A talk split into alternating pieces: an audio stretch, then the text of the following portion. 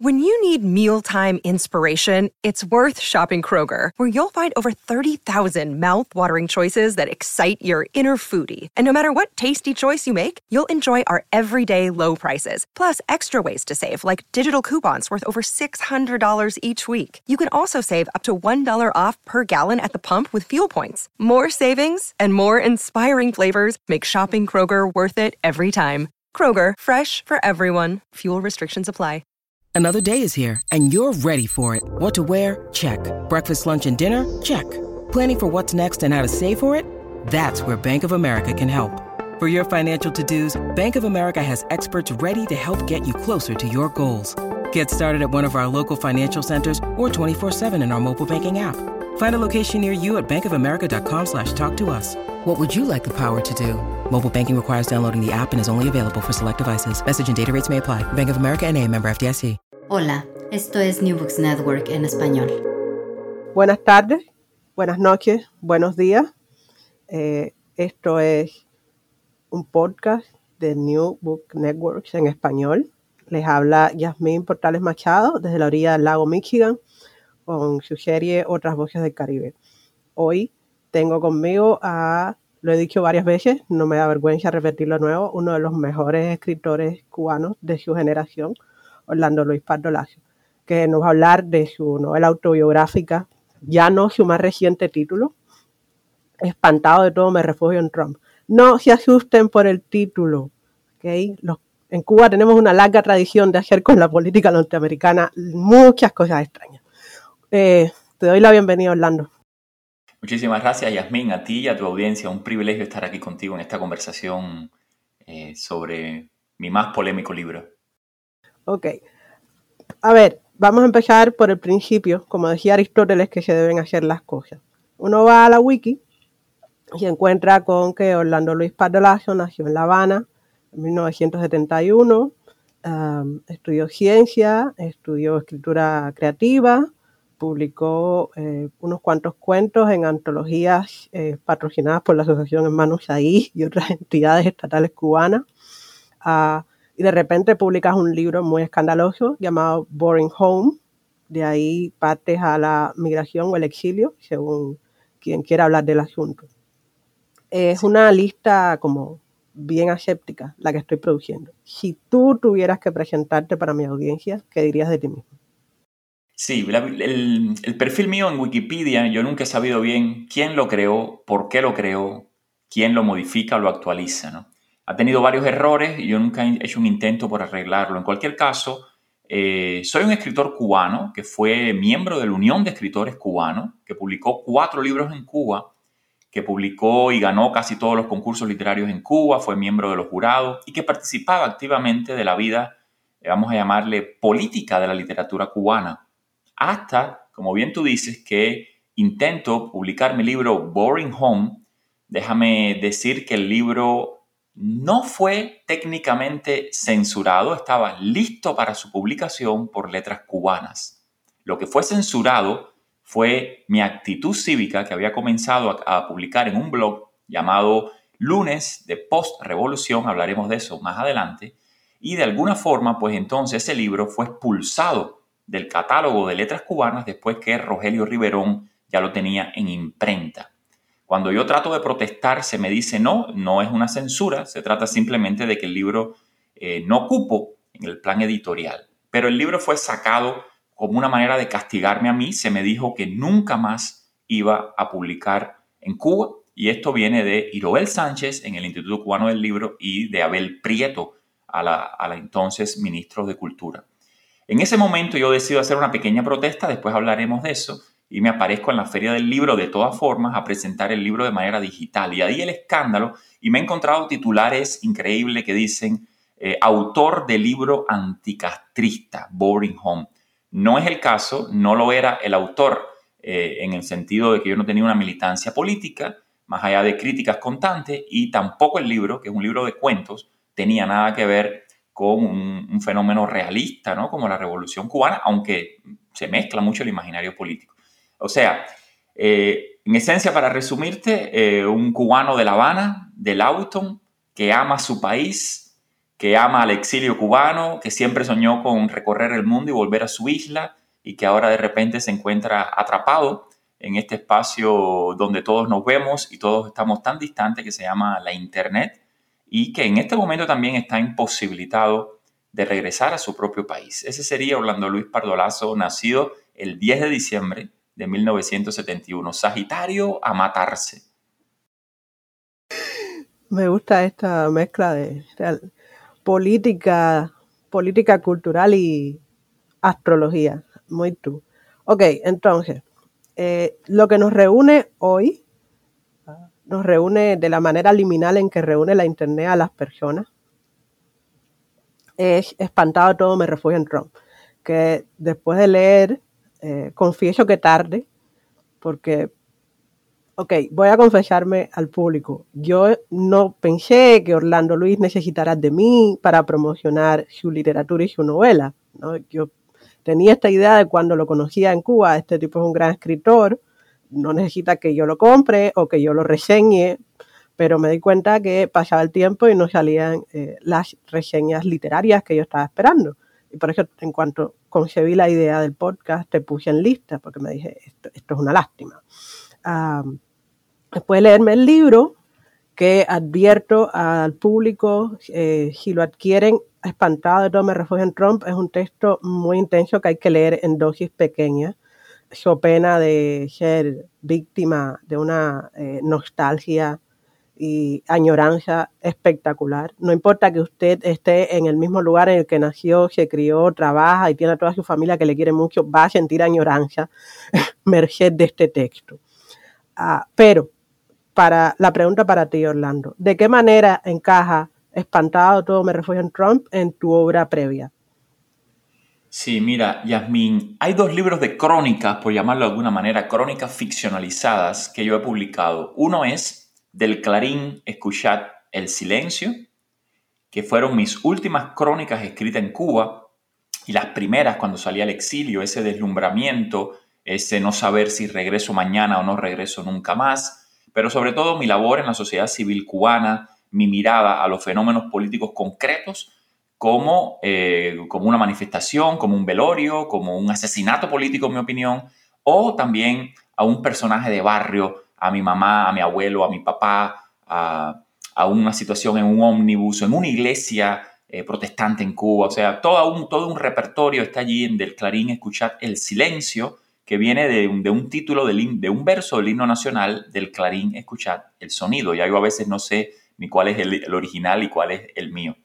Espantado de todo, me refugio en Trump. Eh, la portada es idéntica, idéntica a del Clarín, escuchad el silencio, pero en lugar de blanca, como en el, primer caso, pues Espantado de todo, me refugio en es una portada invertida con los colores reversos, es negra. Y una vez más, el título literalmente es una apropiación, un plagio, una, una ocupación de José Martí con su famosa carta a su hijo, que se llamaba José Martí, por cierto, no se llamaba Ismaelillo, como me han dicho algunas personas, ni Ismael tampoco, se llamaba José Martí, y eh, José Martí le escribe a José Martí Jr. y le dice, hijo, espantado de todo, me refugio en ti. O sea, ti es una T, y en inglés ti es la T, es la T. Y entonces, pues a partir de ahí y por conversaciones con otros agentes eh, de influencia de la literatura cubana, como Jorge Enrique Laje, pues me dice, ese es el título de tu libro, Espantado de todo, me refugio en Trump, que es precisamente eh, la causa de todas las polémicas y de todos los resentimientos y rupturas de amistades y de todo lo que estaba pasando en el espacio cultural donde yo escribo el libro, que ya es ya la Academia Norteamericana.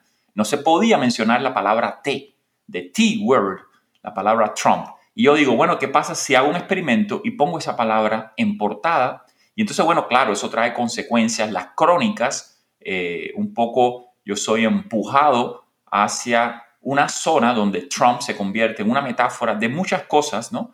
Pero eh, ciertamente es un Trump ficcionalizado, ciertamente no es un libro trumpista, aunque el personaje está resentido, está dolido y se arrincona o se arrima hacia una zona extrema del espectro político que técnicamente yo como cubano desconozco, como también desconozco eh, qué cosa es un centro, qué cosa es una izquierda, porque vengo de un espacio político en Cuba eh, que, bueno, que, que, no tiene matices, ¿no? Entonces es eso, el libro empieza, y tú lo mencionaste ya, como una casa de cita y la nota de contracubierta yo la escribo a partir de tweets del presidente Donald J. Trump. Yo traduzco esos tweets y de alguna manera hago hablar al presidente ya algo que él no quiere decir, que es hablar de mi libro, criticarlo, burlarse y a la misma vez recomendarlo con el estilo de que él tenía en Twitter. Este es el mejor libro y a la misma vez es escrito por un perdedor.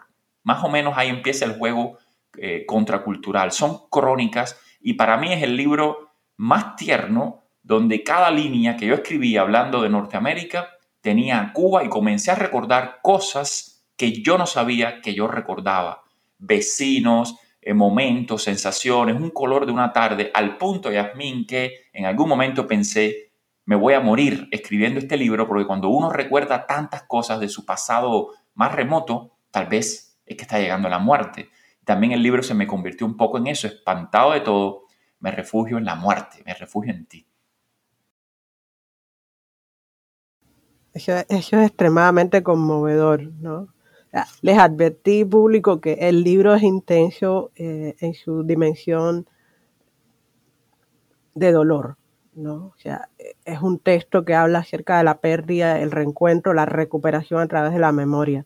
Es un libro también, y esto es recurrente, Orlando ya explicó que el título, de hecho, está citando, modificando, plagiando, depende de cuál es la actitud que usted tenga al final con respecto al texto, así calificará el ejercicio del título, eh, al, al hombre, ¿no? al, mayor, al mejor de todos los cubanos, al apóstol de la independencia, José Martí. La cita en extenso es, espantado de todo, me refugio en ti, tengo fe en el mejoramiento humano, en la, en la utilidad de la virtud y en ti. Si te dicen que estas letras se parecen a otras letras, no les creas. Más o menos sigue así la carta. Es la relación de José Martí con su hijo, que es infeliz, es también una de esas cosas que acompaña, yo no diría que a la intelectualidad cubana, sino a toda la nación. Eh, la presencia de Martí es constante. Tú dices una cosa al inicio de la página 240 del libro, Lo cubano en la cubanía, que un título que también es una cita, que cita a lo cubano en la poesía. Y empiezas diciendo, la literatura cubana es un plagio espectacular, y ni eso. Ojalá fuera un plagio, pero es otra cosa inferior, un apócrifo, una patraña, una invención huérfana del siglo XIX, ese tiempo maléfico de fundación nacional, donde se cocinó criminalmente la innecesaria guerra de rapiña para independizarnos de España, es decir, para independizarnos de nosotros mismos. Qué tontería, qué tosudez, de la metáfora a la matazón. Otras líneas más, escribir en Cuba es complacer, complicidad. Fin de la cita, por ahora. Lo que me llama la atención aquí es como, y el libro es constante en eso, ¿no? En la autorreflexión respecto al papel de la intelectualidad y de la escritura, de la, entre comillas, imposibilidad de la originalidad, al menos en el ámbito de la cultura cubana. ¿De dónde tú sacas, cuáles son tus referencias o a quienes estás rechazando cuando escribes un texto cuya eh, edición crítica sería una pesadilla, porque cada dos páginas hay una referencia, una cita o, un hipertexto. ¿Cuáles son tus influencias? ¿A quienes están homenajeando o denunciando con este texto? Sí, permíteme primero citarte una pequeña cita del libro que precisamente reescribe in extenso la cita original de Martino, donde dice, eh, nací justo durante la entrega del Premio Nobel de Literatura al, al proletario chileno Pablo Neruda, 10 de diciembre de 1971. Desde ese mismo día tengo fe en el empeoramiento humano, en nuestra vida pasada, en la inutilidad de la virtud y por supuesto en Donald J. Trump.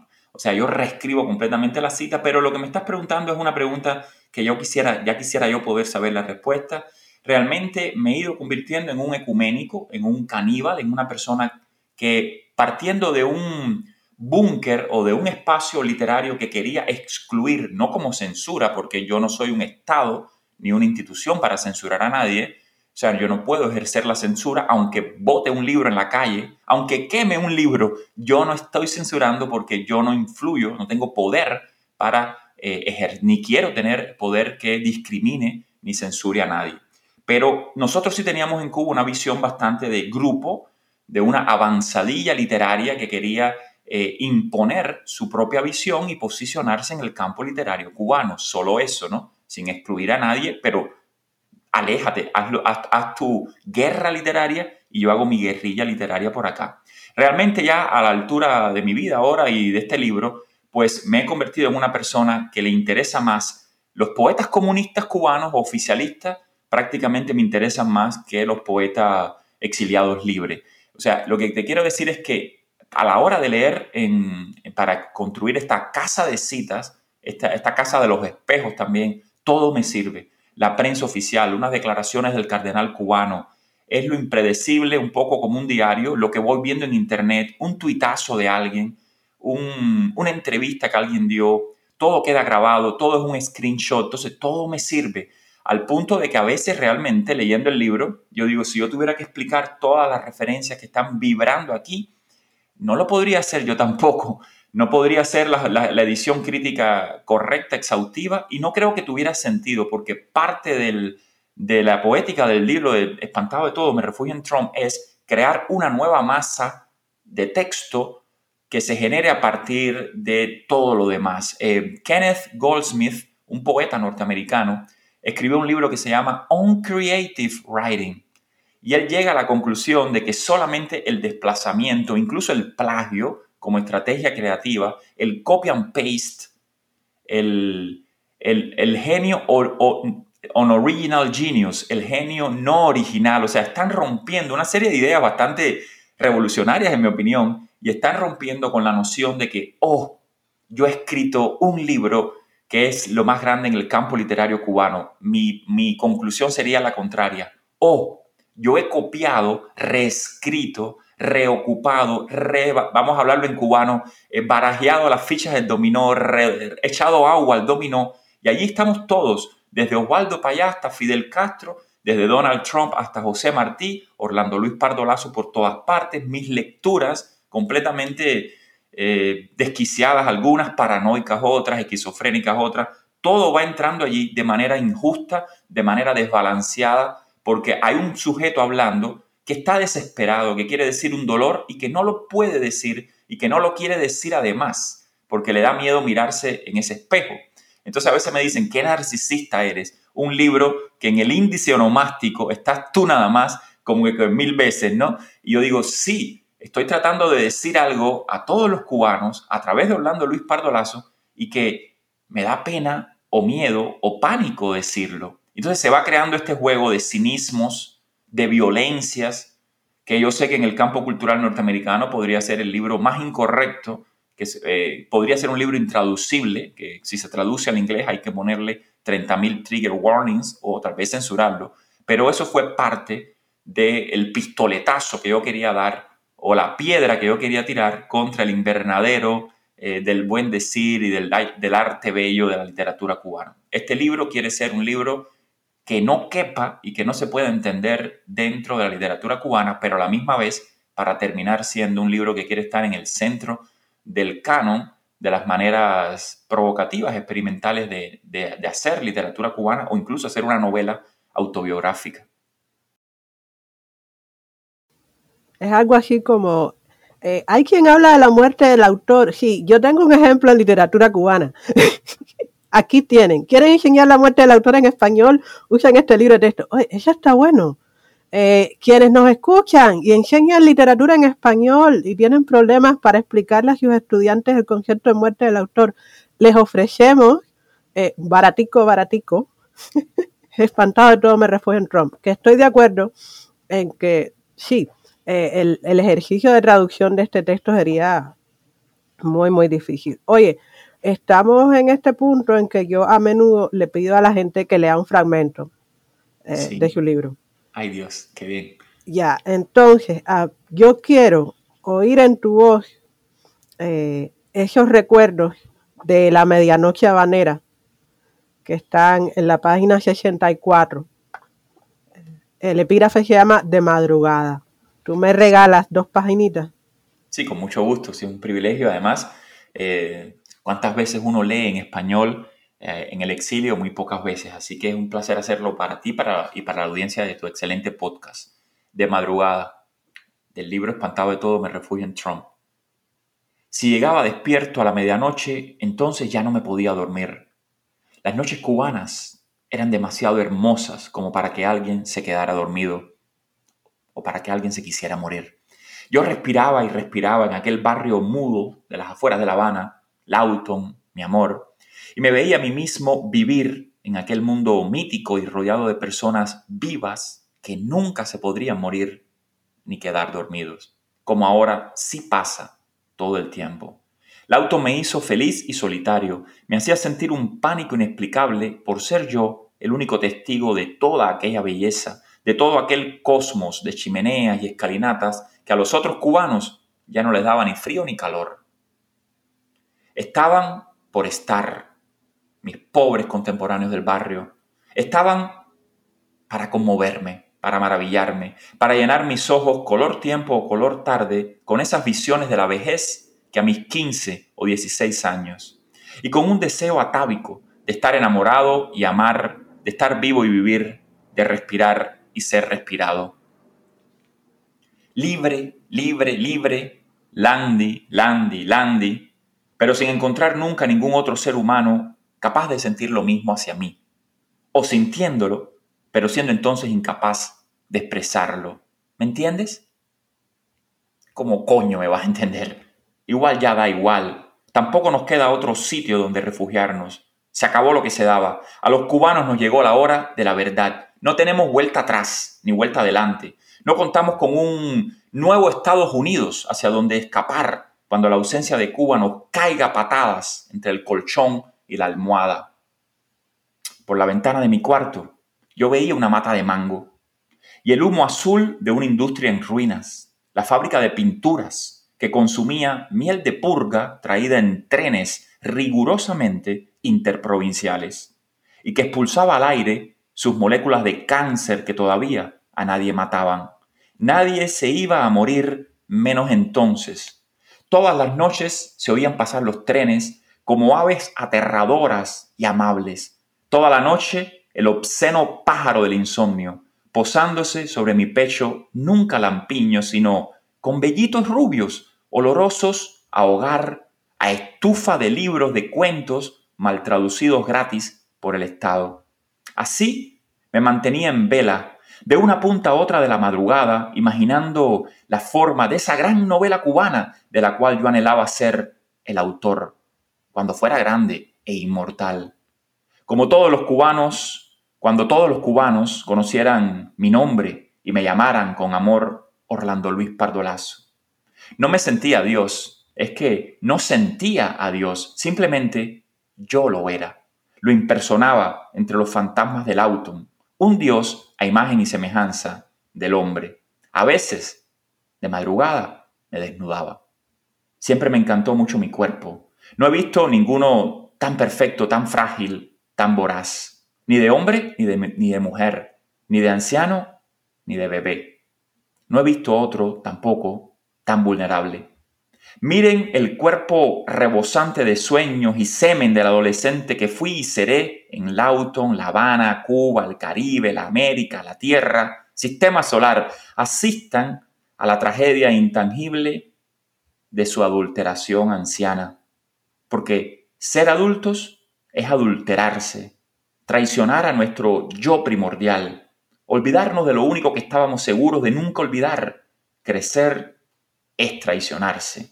En las noches de Cuba, cuando yo oía los ronquidos de mi padre en la habitación de al lado, me llevaba las manos a la cabeza con pavor, tratando sin lograrlo de taponear mis oídos. Dios mío, Dios mío, Dios mío. Yo pensaba, o hacía algo parecido a pensar, los amo, son mis padres del alma.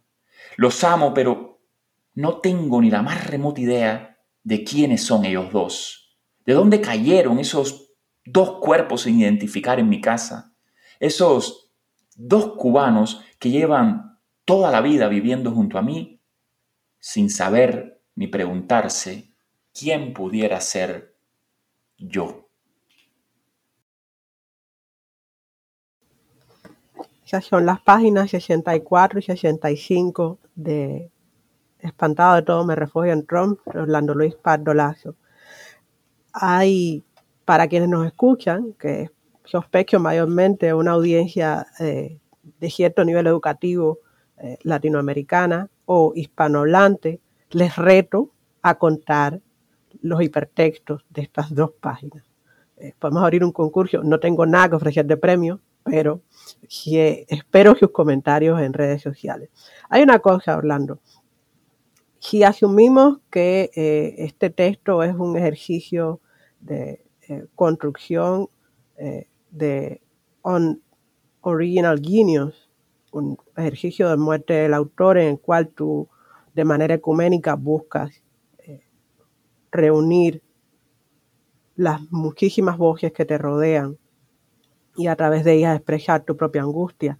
¿A dónde diablos se fue la originalidad? ¿Qué, ¿Qué queda para un hombre que se dedica a la escritura si renuncia a ser original en sus propios textos? Bueno, habría que preguntarse si la originalidad no es también un concepto, hablando de crítica marxista, ¿verdad? Un concepto de élite, burgués, etcétera o sea, estamos convencidos, todos, todos somos únicos, seres únicos, por supuesto, yo, yo creo en la dignidad de la persona humana. Eh, simplemente tener claro que esto es una actitud literaria, ¿no?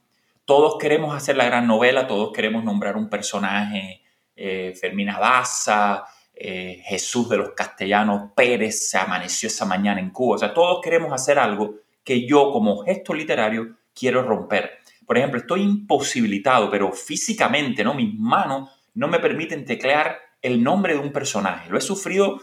¿Qué, ¿Qué hago ahora? A mí me parece mentira tener que escribir con un personaje que se llame Jesús de la Caridad o Yocandra Pérez, el nombre que tú quieras, Yasmín Silvia, que es un nombre que me encanta además, pero no lo puedo convertir en un personaje.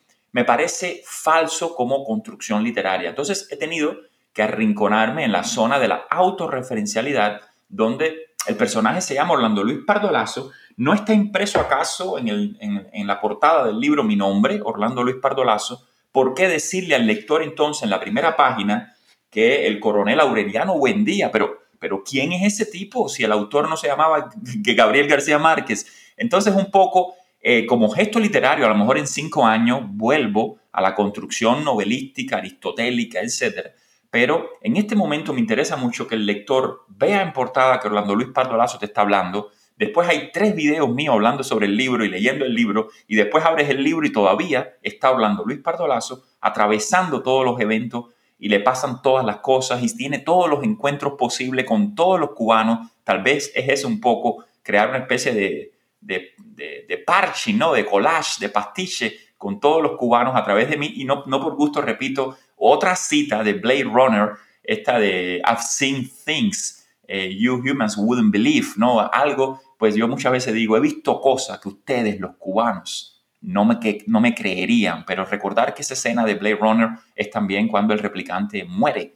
It's time to die, es tiempo para morir. Y eh, dice la famosa frase como lágrimas en la lluvia, que también la he reescrito aquí y allá. O sea, de alguna forma este es el replicante, Orlando Luis Pardolazo, tratando de poner su nombre de replicante eh, por todas partes como un evento de difusión masiva, mediático, sí, pero hay, hay una, una, originalidad, eh, eh, Yasmín, que es una fatalidad. Borges decía que, además equivocadamente, que por ejemplo en un libro árabe como el Corán, un libro sagrado, no hacía falta poner camellos, es un libro árabe, pero es falso. Sí hay camellos en el Corán. Borges eh, también era, era un gran jugador con el apócrifo, pero sí es cierto, después lo decía de la argentinidad. Si es tan precaria que hay que poner gauchos, pues entonces la argentinidad es un fraude, es un timo. Lo mismo con la cubanidad. Si tengo que ser tan precario de demostrar características cubanas, entonces yo no soy cubano si tengo que estar demostrando todo el tiempo un folclore y un color local cubano. Escapando de eso, convirtiéndome en otro, perdiendo el rostro, descubanizándome, yo creo que todavía siendo lo más inoriginal posible, yo creo que todavía hay algo muy original, muy cubano en esta actitud. Ah, una cubanía otra, una cubanía del siglo XXI, ojalá, ojalá mi cubanía sea una, una actualización en el siglo XXI, ese anagrama del siglo XIX y no seguir escribiendo una literatura más bucólica, provinciana, de los estereotipos de los cubanos, sino incluso que se revele una cubanidad por venir, una cubanidad que aún no ha llegado.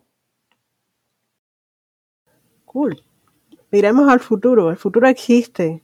Eh, yo a ratos tengo dudas, ¿no? O sea, mm, mm, ahora mismo en mi fase de investigación estoy pensando mucho acerca de la relación de la literatura cubana con el tiempo y con el tiempo en que vivimos en la isla, que no sé si esto le pasa a eh, quienes escriben en otras naciones latinoamericanas, pero la relación de Cuba con la temporalidad del resto del continente es como eh, asincrónica, desincrónica en todo caso. ¿no?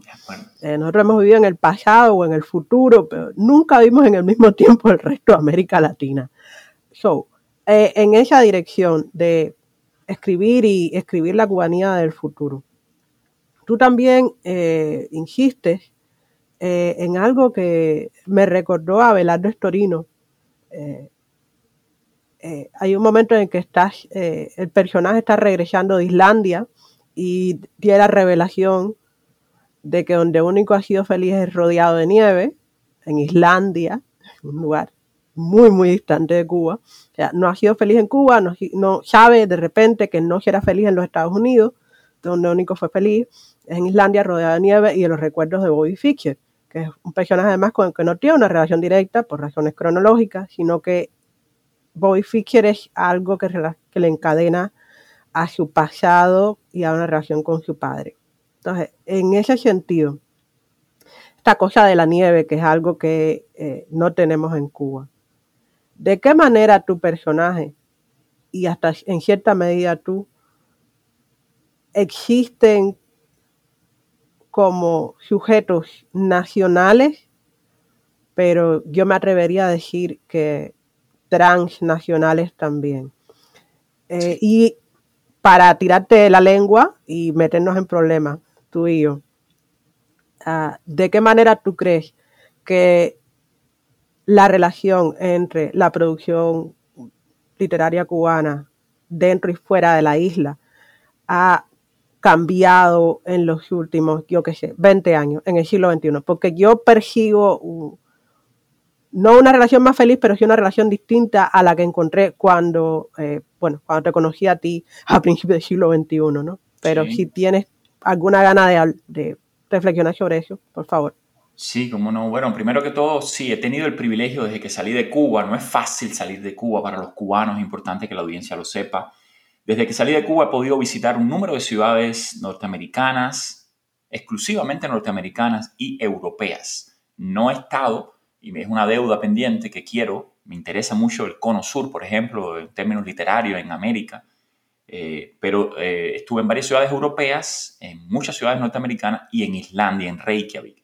Y de repente ahí también recuerdo cosas de mi infancia por un match famoso entre el campeón mundial ruso, eh, soviético, Boris Spassky, y Bobby Fischer, que era como una especie de llanero solitario.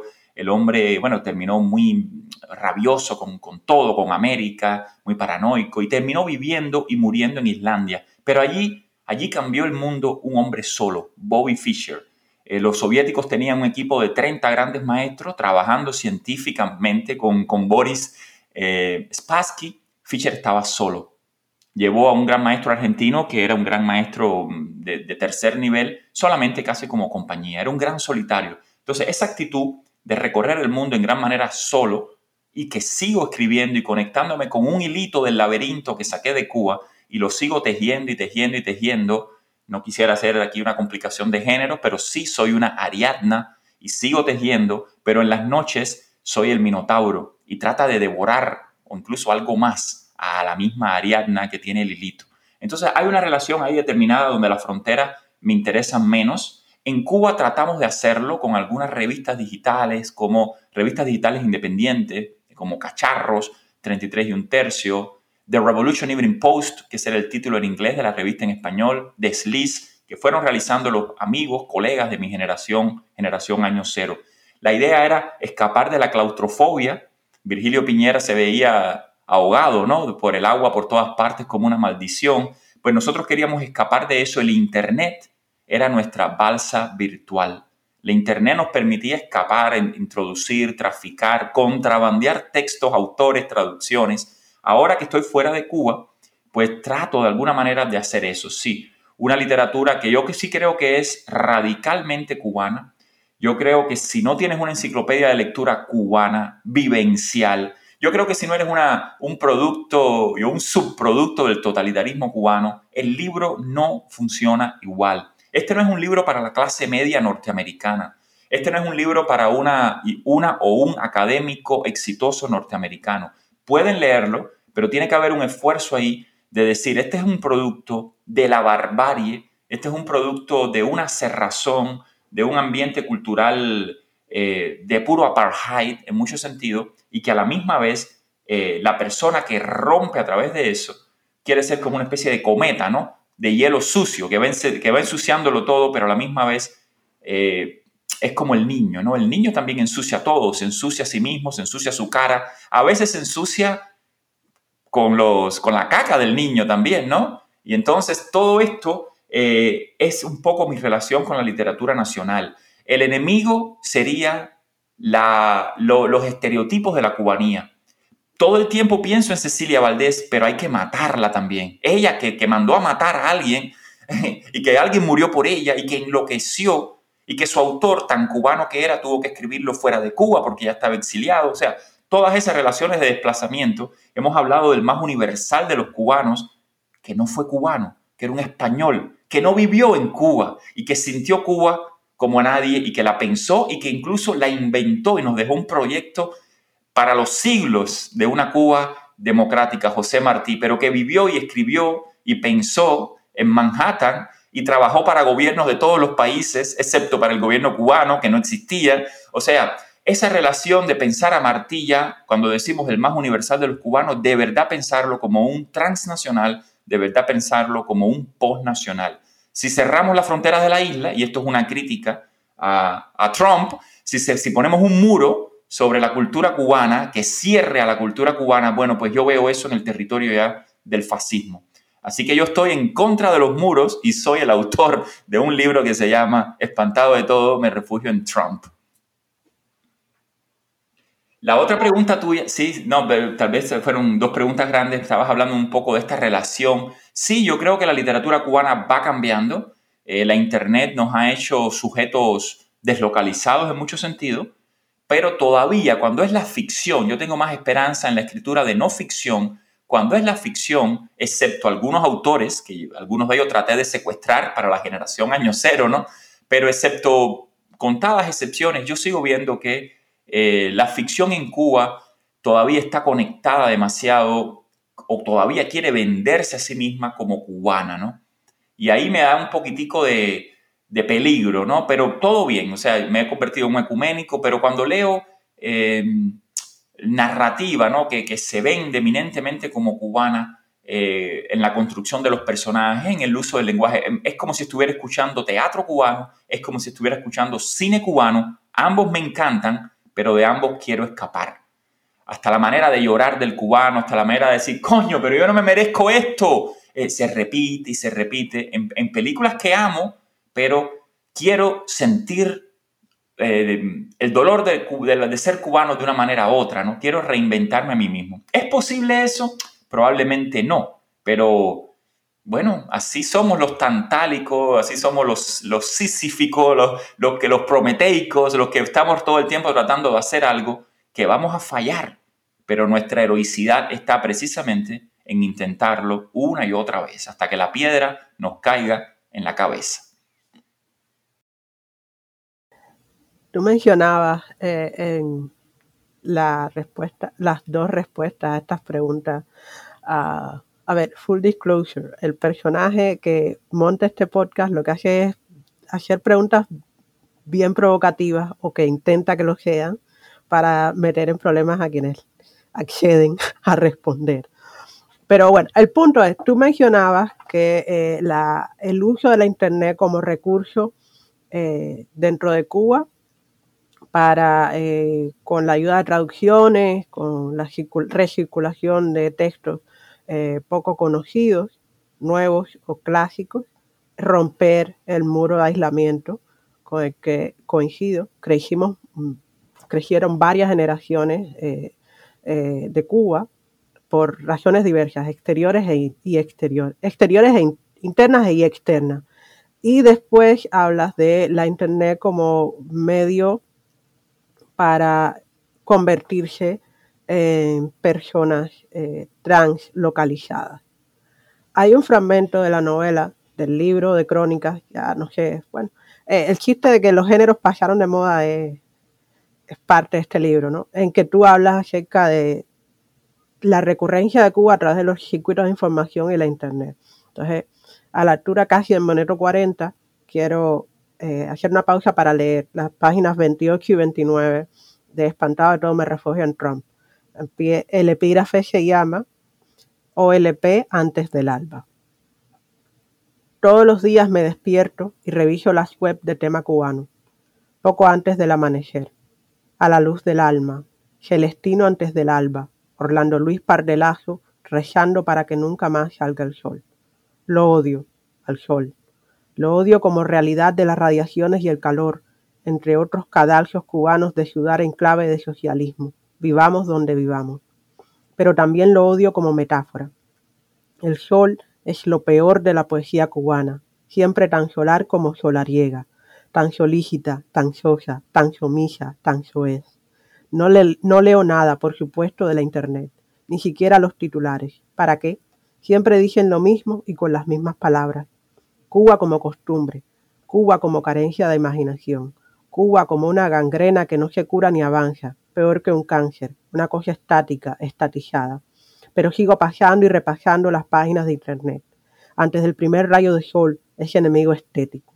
Las paso y repaso medio sonámbulo todavía, en duermevela decrépita de cubano que durmió fuera de Cuba otra vez. Así de cudillero, Asturias, de donde eran mis abuelos paternos, como de Reykjavik, Islandia, la isla sin sol asesino que me robó el corazón. Leer por leer. Y toda esta energía mala, miserable, metida en mi mente minutos después de despertar, justo minutos antes del inevitable amanecer. Lo odio también, al amanecer, y a ustedes que me leen por leerme ahora. Leer cubano es un idiotez, como escribir en cubano es otra tarea de idiotas. En ambos casos, es mi obsesión, mi vida, mi verdad, mi extremo estado de cubanidez terminal. Pero no leo nada, como ya dije. En realidad, lo que hago es reconocer al vuelo la forma de las palabras, la manera en que el editor las distribuye por todo el espacio inexistente de la web. Espero que coincidan conmigo en esto. Internet no existe, ni en Cuba ni en ninguna otra parte. Dice Constantín Cavafis que ustedes, los cubanos, todo el tiempo se la pasan diciendo así. Iré a otra tierra, a otro mar, y seguro que una internet mejor hallaré. En la isla toda conexión está de por sí condenada, y muere nuestro corazón como mueren a solas las ideas de la desolación. Donde navego solo veo los oscuros píxeles de mi país y los incontables años que perdimos por gusto allí. Pero entonces Constantín Cavafis no responde a todos los cubanos así. No hallarás otra tierra ni otro mar, la misma Internet irá contigo para siempre. Volverás a las mismas redes y en las mismas páginas web llegará tu vejez. En tu misma isla envilecerás, pues la Internet es siempre la misma y es ninguna. Otra no busques, no la hay, ni para los otros ni para ti. La Internet que perdiste en Cuba, la has perdido en toda la tierra.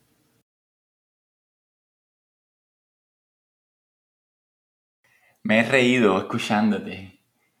Es como, como escuchar un, relato que me gustaría que alguien hubiera escrito y yo disfrutarlo. Cuando lo leo yo mismo o cuando lo escribo, la relación como autor siempre es otra, ¿no? Es como que uno tiene que proyectarse y, volver y, y, me ha dado un gran placer, ¿no? Escuchar y diciendo, es casi ya como escuchar las palabras del libro cuando el autor no va a estar más, ¿no? Como decir, así es como se va a leer mi libro cuando yo no esté una muchacha lo va a leer así en alguna parte, en el exilio, en una biblioteca de provincias de Cuba, pues yo me doy por satisfecho si eso ocurre, ¿no?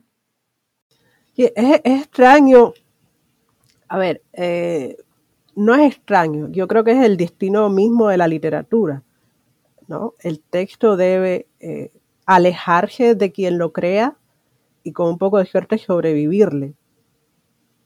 El hecho de que, eh, más allá de las justas discusiones que yo creo que debemos tener acerca del canon eh, y, lo que sobrevive, una parte de lo que sobrevive y se ha convertido en canon, yo creo que sobrevive de manera justa, porque tiene una calidad, no sé si literaria en su original, porque un montón de cosas que leemos a estas alturas son traducciones de la traducción, e incluso incluso los clásicos de la lengua española hasta el siglo XVIII las estamos, los estamos leyendo en traducción a estas alturas, pero eh, una, cosa que te habla de la profundidad del dolor o de las ansiedades que siguen acompañando a nuestra especie, eh, sobrevive y sigue hablándonos. ¿no? Para mí este fragmento es especialmente significativo porque eh, este poema Ítaca de Constantino Cavafi es una suerte de himno eh, entre comillas, para eh, las personas eh, queer de Cuba. la traducción y la circulación de Cavafis como poeta gay, un tipo muy citado por Norge Espinosa, ah, se convirtió como una clave para muchas personas de mi generación. Y verlo reescrito, ¿no? traído a la esencia última de uno de los grandes problemas de la Cuba del siglo XXI, que es el acceso, me pareció extremadamente conmovedor y tierno en esa dirección de lo conmovedor y tierno.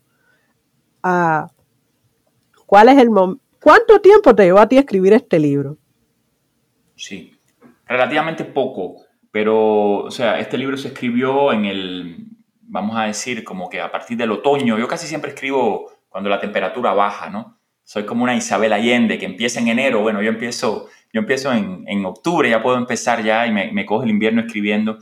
Esto empezó en algún punto del otoño de 2017 y supuestamente ya, estaba listo en el otoño del 2018, aunque a la hora de entregarlo a la editorial Hipermedia, eh, una editorial cubana que está publicando bastante, tiene una revista también, revista digital Hipermedia Magazine, pues eh, siempre al último momento de Corre Corre, Orlando Luis reescribió todo el libro de nuevo, pero más o menos te diría un año, como un diario, eh, donde muchos de estos eventos estaban teniendo lugar, muchas de estas lecturas, muchas de estas memorias. A veces yo me encontraba regresando de mi casa, ¿no? Y ya veía a las personas, eh, al paisaje, a mi propia soledad y a mi propio yo, a mi propio personaje que soy yo, pues ya me veía diciendo, bueno, todo lo que ha pasado hoy ha sido un gran día, porque el espía, que es Orlando Luis Pardolazo, ahora tiene material para llegar a su estudio de alquiler en Byron Company y pasarse la noche escribiendo, ¿no? Al punto de que empecé a olvidarme de algunas lecciones. En, estoy haciendo un doctorado en Washington University en literatura comparada y ya no quería leer los textos de literatura comparada, quería, eh, tú sabes, muchas veces cuando el autor está escribiendo, le da miedo que si me pongo a leer algo, algo bueno o algo malo, ya se me rompe la magia. Eh, Hemingway, que no es el mejor ejemplo, le llamaba jugo, el juice, es como decir, ¿qué pasa si me acuesto a dormir ese pánico y cuando me levanto soy incapaz de continuar eh, este fragmento que tú has leído. Qué rico leerlo, qué rico compartirlo. Podrías seguirlo escribiendo, tiene varias páginas más. Y cuando lo termines, podrías escribir el siguiente. Es como un pánico. No, no voy a poder, Yasmín, por favor. Esta, esta entrevista nunca va a tener lugar. Nunca se va a publicar el libro. Dios mío, ayúdenme, ayúdenme. O sea, ese pánico, el año completo, uno tiene que hacer cosas, otras cosas físicas pretender que no estás escribiendo el libro y que nunca lo vas a terminar y no te importa para nada ese libro, para poder eh, soportar la tensión que se va creando emocional, para que, la, para que la enciclopedia de lectura no se empobrezca, para seguir leyendo, buscando hasta el último momentico un evento con Frank Calzón del Center for a Free Cuba que se narra en el libro, unas declaraciones de Osvaldo Payá a la prensa norteamericana cuando estaba vivo en el 2003, unas declaraciones que del general Patricio o, de, los, los, los hermanos de la guardia. Eh, pero ¿de qué está hablando este niño? Sí, sí, yo sé, yo sé. Y como bien tú dices, los cubanos, sobre todo de nuestras generaciones, saben. Saben que tal vez Cavafi no sea un gran o menor o mayor. No sabemos eh, cuán importante es Cavafi, pero en Cuba, Cavafi estaba en el centro de muchas conversaciones. Entonces, en ese sentido, este libro también recupera una tradición no es que yo sepa mucho de Cavafis, es que determinados momentos de Cavafis fueron importantes porque otros cubanos me enseñaron a leerlo. Entonces, todo el libro también es parece que es el libro de un producto egotista, de un gran narcisista, y a la misma vez este narcisista lo que está haciendo es levantar el lago y ponerlo de espejo para que todos nos reflejemos en él. A través de Orlando Luis Perdolazo, sí es cierto, pero Norris Espinosa está en este libro, como bien tú dices, de lo contrario, Cavafis no hubiera sido citado, porque no se trata de un ejercicio de intelectualidad o de erudición, se trata de un ejercicio de reflexión mutua de todas las coordenadas culturales que han sonado en los oídos del campo literario cubano, vamos a decir, en la, en la generación de finales de los 80, los 90 y bueno, mi generación año cero en los años 2000. Entonces, en ese sentido, el superautor que se murió, pues también es de alguna manera un autor colectivo. Yo no quiero hablar por nadie, estoy hablando por mí nada más, pero aquí hay muchas voces eh, traducidas, contrabandeadas por, eh, en el libro Espantado de todo, me refugio en Trump. Estamos bajo esa sombrilla eh, más o menos tierna, más o menos terrible, que es esta, este libro. Ok, estamos. Ay Dios, qué rico hablar contigo. Eh, entonces, quedan dos cosas en este podcast que ya está doblando el minuto. no voy a decir el minuto porque falta la edición, entonces no voy a meter a, nuestras editoras en un problema. Eh, desde aquí, un saludo a nuestras editoras.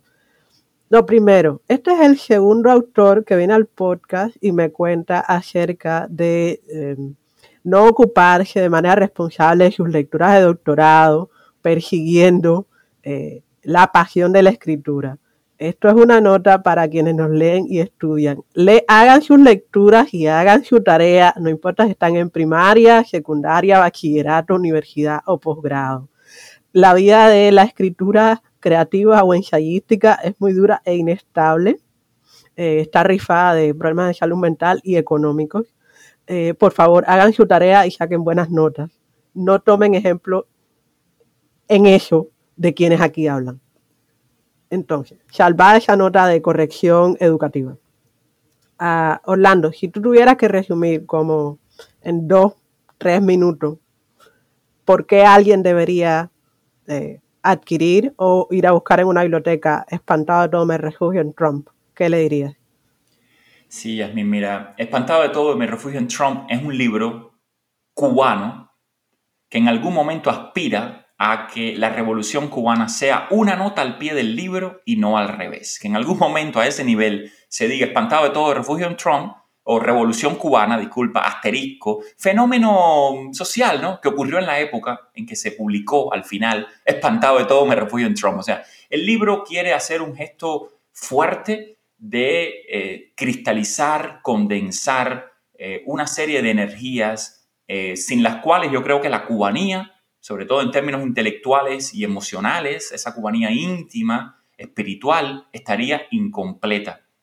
Yo creo que, y eso, eso se aplica a todos los cubanos, no es, no, es no es nada especial ni un privilegio mío. Yo creo que la cubanía está incompleta sin el testimonio tierno y terrible de todos y cada uno de los cubanos escapen de las grandes narrativas, busquen las contranarrativas, busquen lo raro, busquen los límites, eh, busquen la persona que está buscando eh, crear cortocircuitos, provocaciones. O sea, yo creo que Espantado de Todo hace un gran esfuerzo para buscar todos esos gestos. Elementos audiovisuales, hay fotos en el libro, elementos paratextuales, peritextuales, metatextuales, eh, hay páginas invertidas, páginas en negro, páginas en blanco, páginas para llenar, pero todos esos experimentos se han hecho. Son solamente algo más que yo sumo junto a un gran esfuerzo textual, junto a un gran esfuerzo discursivo de, mira, de que te enamores de Cuba y de que te enamores de Cuba de mi mano. Entonces esa es mi invitación más, eh, menos técnica, no menos tecnicista. Enamórate de Cuba de la mano de Orlando Luis Pardo Lazo. Y después vete a las cubas de muchísimos otros escritores, empezando por Yasmín Silvia y todos mis amigos de la generación Año Cero, todo todas las nuevas generaciones que están viniendo ahora mismo. O sea, esto no es un gesto elitista o un gesto exclusivista, pero por favor, si vas a leer Espantado de todo, me refugio en Trump, yo creo que tienes una buena oportunidad de encontrar una serie de energías cristalizadas, condensadas, de una manera que otros libros, incluso mejores libros que este, eh, no tienen la misma densidad eh, vamos a llamarle, de, de juxtaposición, de cosas que no se deberían mezclar y que espantado de todo, me refugio en Trump, las mezcla y las resuelve desde la sensibilidad de un cubano que nació en 1971 y que todavía está vivo en el año 2021. Qué privilegio, ¿no? Eh, ser contemporáneos, pues este es el libro de un contemporáneo cubano. Ok, eso fue bueno. Muchísimas gracias eh, por acompañarme casi una hora eh, hablando de esto. estamos terminando el podcast. La, la, la, la, la, la. Escena postcrédito, como en un buen filme de Marvel. Hay otro libro. Hace menos de una semana que salió un nuevo libro de Orlando Luis Pardolacio. Está, tiene una escena, eh, tiene un cameo en Espantada de Fuego Me Refugio en Trump, en la página 300. Está Uber Cuba, es muy cortico y eh, Orlando se queja del transporte. Entonces, eh, les prometo que yo voy a traerme a Orlando hablar acerca del no autor el año que viene, de nuevo, para que hable de sus crónicas de Cuba, que justo ahora es como un bestseller de Hipermedia eh, de, la editorial Hipermedia. Eh, yo, desde aquí, un mensaje a la gente de Relaciones Públicas de Hipermedia, por favor, háganle un marketing un poco menos político y más literario al nuevo libro de Orlando. a ver si eh, no soy yo la única persona que se esfuerza por hacer hipertexto y, ediciones críticas. Ok, estamos terminando. Ahora sí, yo también les recomiendo que adquieran o, mejor aún, que escriban una carta muy tierna a la biblioteca pública de su comunidad para que adquieran cuatro o cinco ejemplares de Espantado de todo me refugio en Trump, el escritor cubano Orlando Luis Pardolacio, editado por Permedia Editorial en 2019 18-19, sí. 18-19, para que usted y otras personas de su comunidad que leen español o que están en un estado avanzado de aprendizaje del español disfruten esta ah, novela autobiográfica slash eh, libro de crónicas de memorias donde mm, un escritor intenta rehacer su vida fuera de su país y se la pasa, eh, entre otras cosas, rindiendo homenaje a grandes cubanos como José Martí y José Raúl Capablanca, a, quien pide disculpas porque la derecha es así, brutal y brutica, pero se esfuerza en jugar ajedrez. Eh, el libro es un gran homenaje a la geografía de La Habana, a la geografía de San Luis, Missouri, y un mapa bien extraño acerca de los cánones literarios de Latinoamérica y de Cuba en específico. Yo repito mi agradecimiento a Orlando por esta hora que nos ha dedicado. Eh, nos estamos despidiendo. ¿Vas a decir chao?